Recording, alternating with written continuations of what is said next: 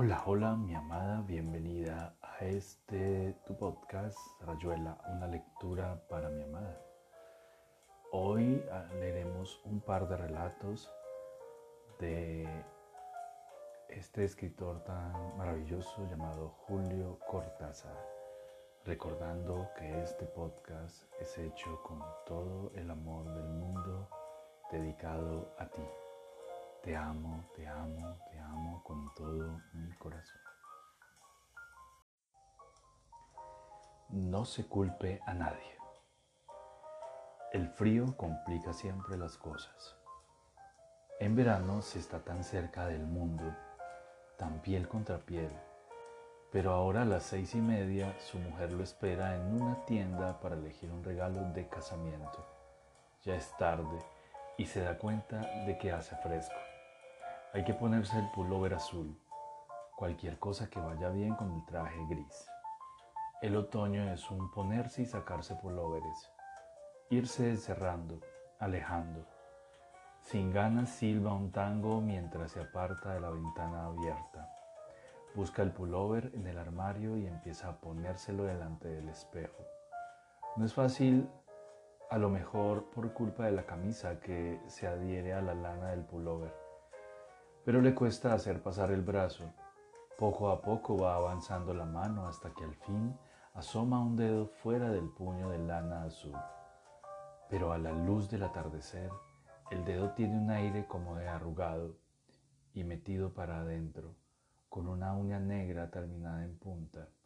De un tirón se arranca la manga del pullover y se mira la mano como si no fuese suya, pero ahora que está fuera del pullover, se ve que es humano de siempre, y él la deja caer al extremo del brazo flojo, y se le ocurre que lo mejor será meter el otro brazo en la otra manga, a ver si así resulta más sencillo. Parecería que no lo es porque apenas la lana del pullover se ha pegado otra vez a la tela de la camisa. La falta de costumbre de empezar por la manga dificulta todavía más la operación y aunque se ha puesto a silbar de nuevo para distraerse, siente que la mano avanza apenas y que sin alguna, que sin alguna maniobra complementaria no que sin alguna maniobra complementaria no conseguiría hacerla llegar nunca a la salida. Mejor, todo al mismo tiempo, agachar la cabeza para alcanzarla a la altura del cuello del pullover, a la vez que mete el brazo libre en la otra manga, enderezándola y tirando simultáneamente con los dos brazos y el cuello. En la repentina penumbra azul que lo envuelve parece absurdo seguir silbando.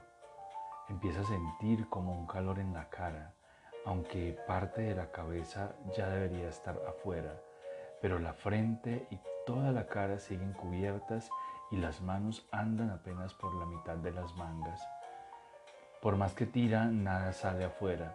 Y ahora se le ocurre pensar que a lo mejor se ha equivocado en esa especie de cólera irónica con que reanudó la tarea, que ha hecho la tontería de meter la cabeza en una de las mangas y una mano en el cuello del pullover.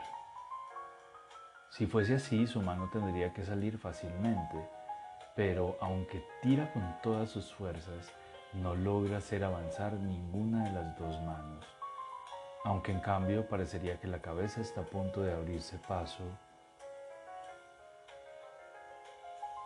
porque la lana azul le aprieta ahora con una fuerza casi irritante.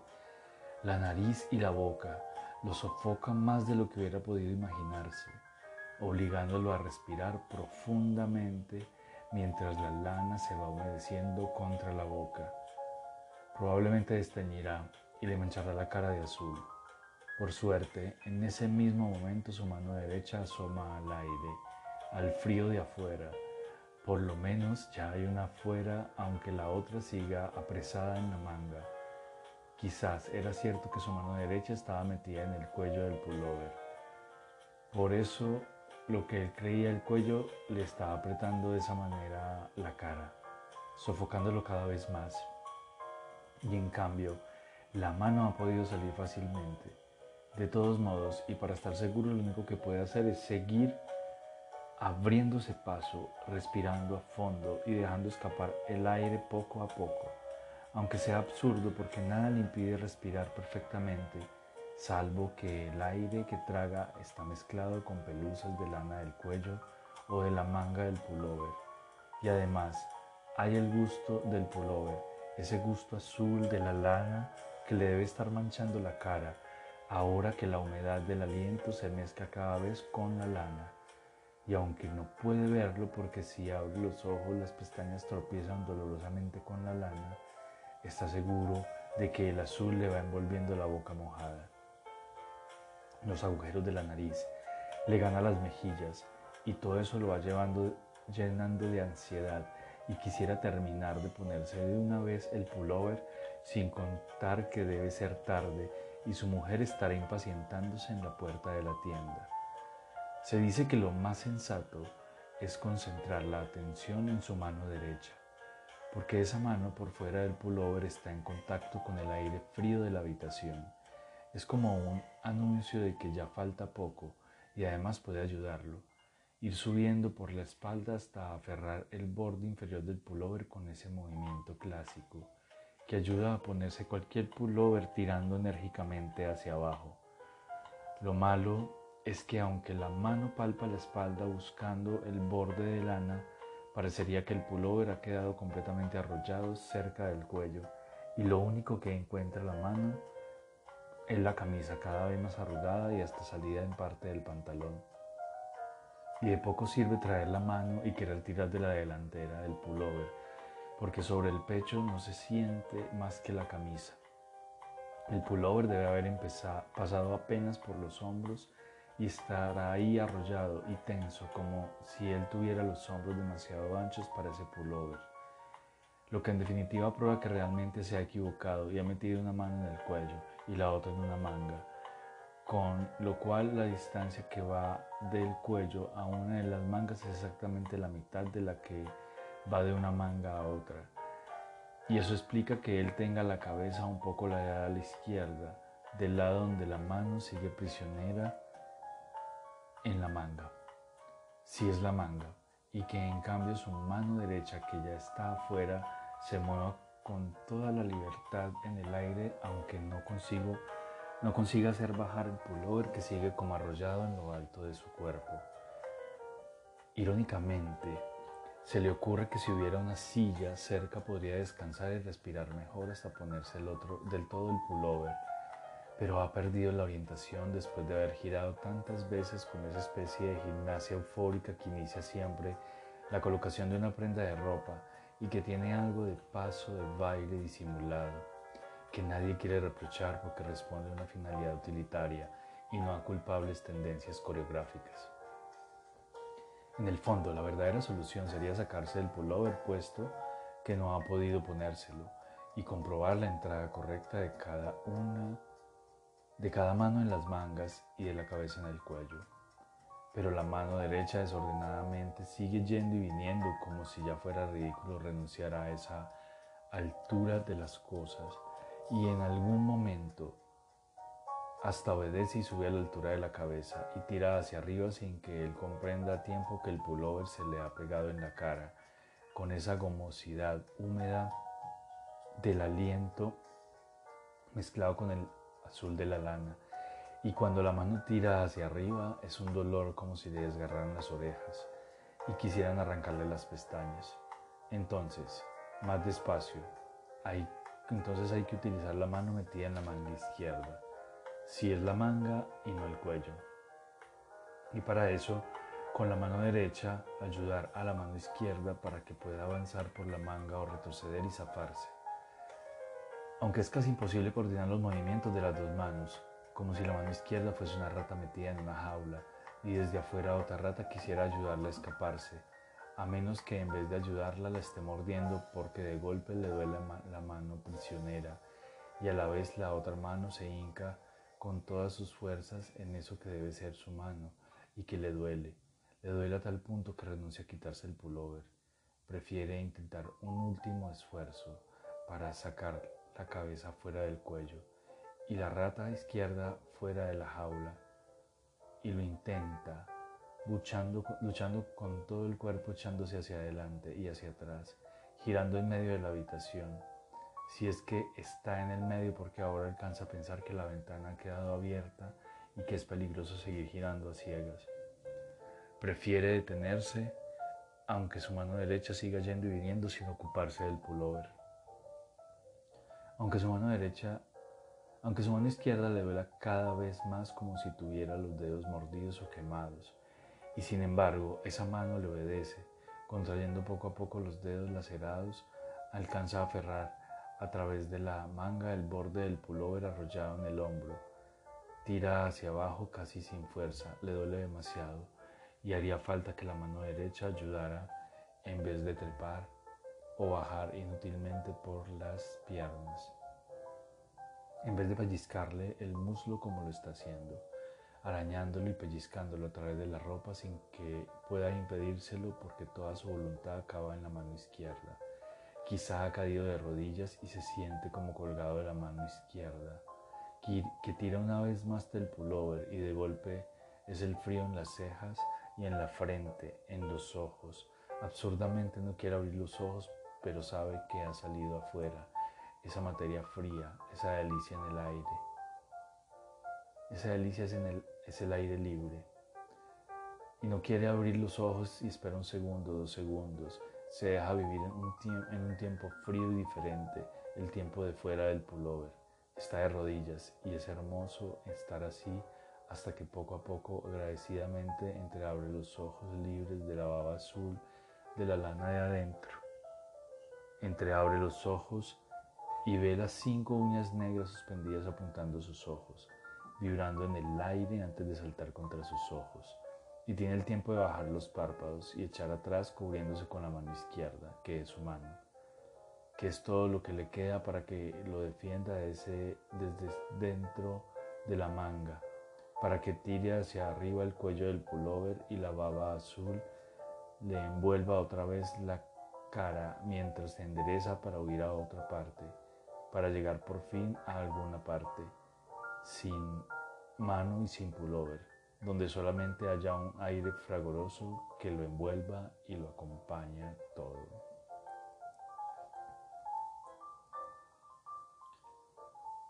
Leímos No se culpe a nadie de Julio Cortázar. Te amo mi desconocida. El río. Y sí, parece que es así, que te has ido diciendo no sé qué cosa, que te ibas a tirar al Sena, algo por el estilo, unas de esas frases de plena noche mezcladas de sábana y boca pastosa, casi siempre en la oscuridad o con algo de mano o de pie rozando el cuello del que apenas escucha porque hace tanto que apenas te escucho como dices cosas, cuando dices cosas así. Eso viene del otro lado de mis ojos cerrados, del sueño que otra vez me tira hacia abajo. Entonces está bien. ¿Qué me importa si te has ido? Si te has ahogado o todavía andas por los muelles mirando el agua. Y además no es cierto porque estás aquí dormida y respirando entrecortadamente. Pero entonces ¿No te has ido cuando te fuiste en algún momento de la noche antes de que yo me perdiera en el sueño? Porque te habías ido diciendo alguna cosa que te ibas a ahogar en el Sena. O sea que has tenido miedo, has renunciado y de golpe estás ahí casi tocándome. Y te mueves ondulando como si trabajaras suavemente en tu sueño, como si de verdad, y como si de verdad soñaras que has salido y que después de todo llegaste a los muelles y les tiraste agua. Y te tiraste agua. Así una vez más, para dormir después con la cara empapada de un llanto estúpido. Hasta las 11 de la mañana, la hora en que traen el diario con las noticias de los que se han ahogado de veras. Me da risa. Pobre. Tus determinaciones trágicas esa manera de andar golpeando las, las puertas como una actriz de tornés o de provincia y uno se pregunta si realmente crees en tus amenazas, tus chantajes repugnantes, tus inagotables expectativas patéticas untadas de lágrimas y adjetivos y recuerdos. merecerías a alguien más dotado que yo para que te dieran la réplica, entonces se vería alzarse a la pareja perfecta, con el hedor exquisito del hombre y la mujer que se destrozan mirándose en los ojos para asegurarse el aplazamiento más precario, para sobrevivir todavía y volver a empezar y perseguir inagotablemente su verdad de terreno baldío y fondo de cacerola. Pues ya ves, escojo el silencio, enciendo un cigarrillo y te escucho hablar, te escucho quejarte, con razón. Pero ¿qué puedo hacerle? O lo que es todavía mejor, me voy quedando dormido, arrullado casi por tus imprecaciones previsibles, con los ojos entrecerrados, mezclo todavía por un rato las primeras ráfagas de los sueños con tus gestos de camisón ridículo bajo la luz de la araña que nos regalaron cuando nos casamos. Y creo que al final me duermo y me llevo, te lo confieso casi con amor, la parte más aprovechable de tus movimientos y tus denuncias. El sonido restallante que te deforma los labios lívidos de cólera para enriquecer mis propios sueños, donde jamás a nadie se le ocurre ahogarse. Puedes creerme.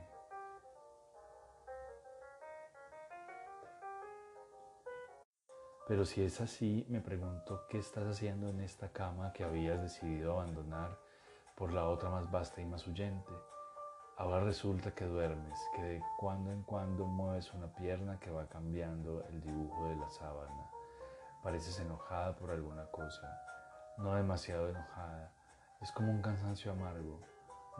tus labios esbozan una mueca de desprecio, dejan escapar el aire entrecortadamente, lo recogen a bocanadas breves y creo que si no estuviera tan exasperado por tus falsas amenazas, admitiría que eres otra vez hermosa, como si el sueño te devolviera un poco de, mi lado, donde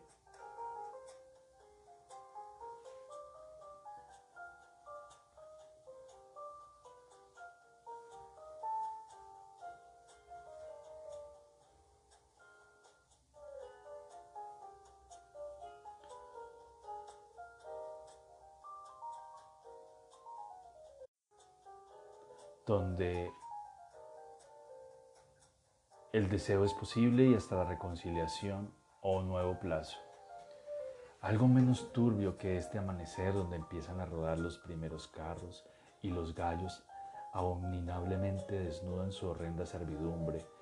No sé, ya ni siquiera tiene sentido pensar otra vez si en algún momento te habías ido, si eras tú la que golpeó la puerta al salir en el instante mismo en que yo resbalaba al olvido, y a lo mejor es por eso que prefiero tocarte, no porque dude de que estás ahí, probablemente en ningún momento te fuiste del cuarto, quizá un golpe de viento cerró la puerta, soñé que te habías ido mientras tú, creyéndome despierto, me gritabas tu amenaza desde los pies de la cama.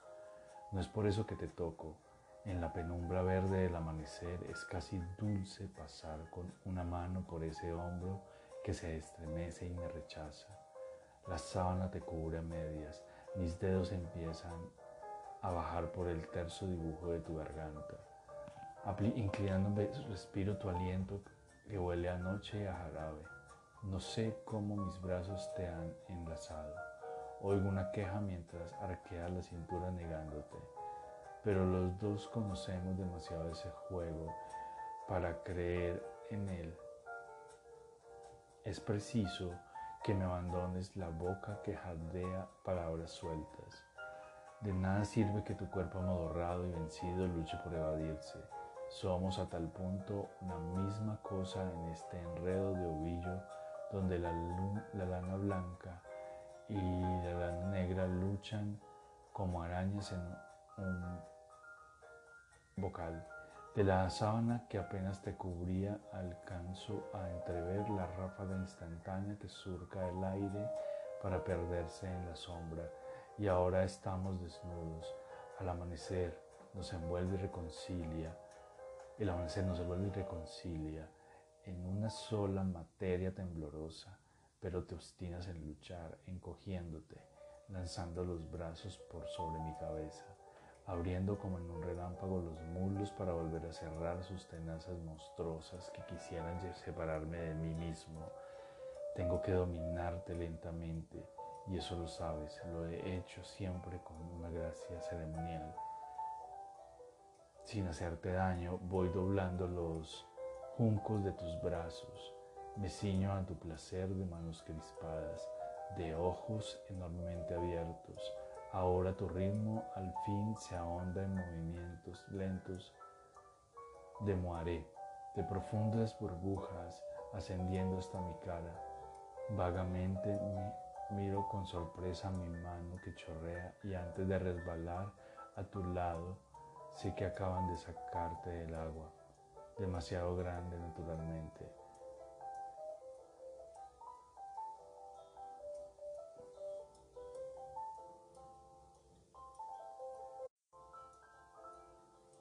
y que yace sobre las piedras del muelle rodeado de zapatos y de voces, desnuda boca arriba con tu pelo empapado y tus ojos abiertos.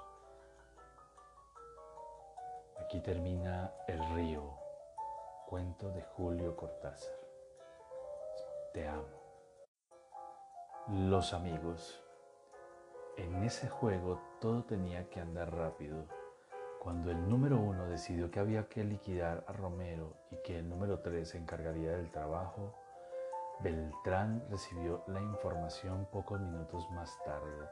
Tranquilo, pero sin perder un instante, salió del café de Corrientes y Libertad y se metió en un taxi. Mientras se bañaba en su departamento, escuchando el noticioso, se acordó de que había visto por última vez a Romero en San Isidro, un día de mala suerte en las carreras. En ese entonces Romero era un tal Romero y él un tal Beltrán, buenos amigos antes de que la vida los metiera por caminos tan distintos. Sonrió casi sin ganas, pensando en la cara que pondría Romero al encontrárselo de nuevo, pero la cara de Romero no tenía ninguna importancia y en cambio había que pensar despacio en la cuestión del café y del auto. Era curioso que al número uno se le hubiera ocurrido hacer matar a Romero en el café de Cochabamba y Piedras, y a esa hora quizá si había que creer en ciertas informaciones. El número uno ya estaba un poco viejo. De todos modos, la torpeza de, las, de la orden le daba una ventaja podía sacar el auto del garaje, estacionarlo con el motor en marcha por el lado de Cochabamba y quedarse esperando a que Romero llegara como siempre a encontrarse con los amigos a eso de las 7 de la tarde. Si todo salía bien evitaría que Romero entrase en el sofá y al mismo tiempo que los del café vieran o sospecharan su intervención. Era cosa de suerte y de cálculo un simple gesto que Romero no dejaría de ver porque era un lince y pegar la vuelta eh, y pegar la vuelta y pegar la vuelta a toda máquina. Si los dos hacían las cosas como eran debido y Beltrán estaba tan seguro de Romero como el de, de él mismo, todo quedaría despachado en un momento.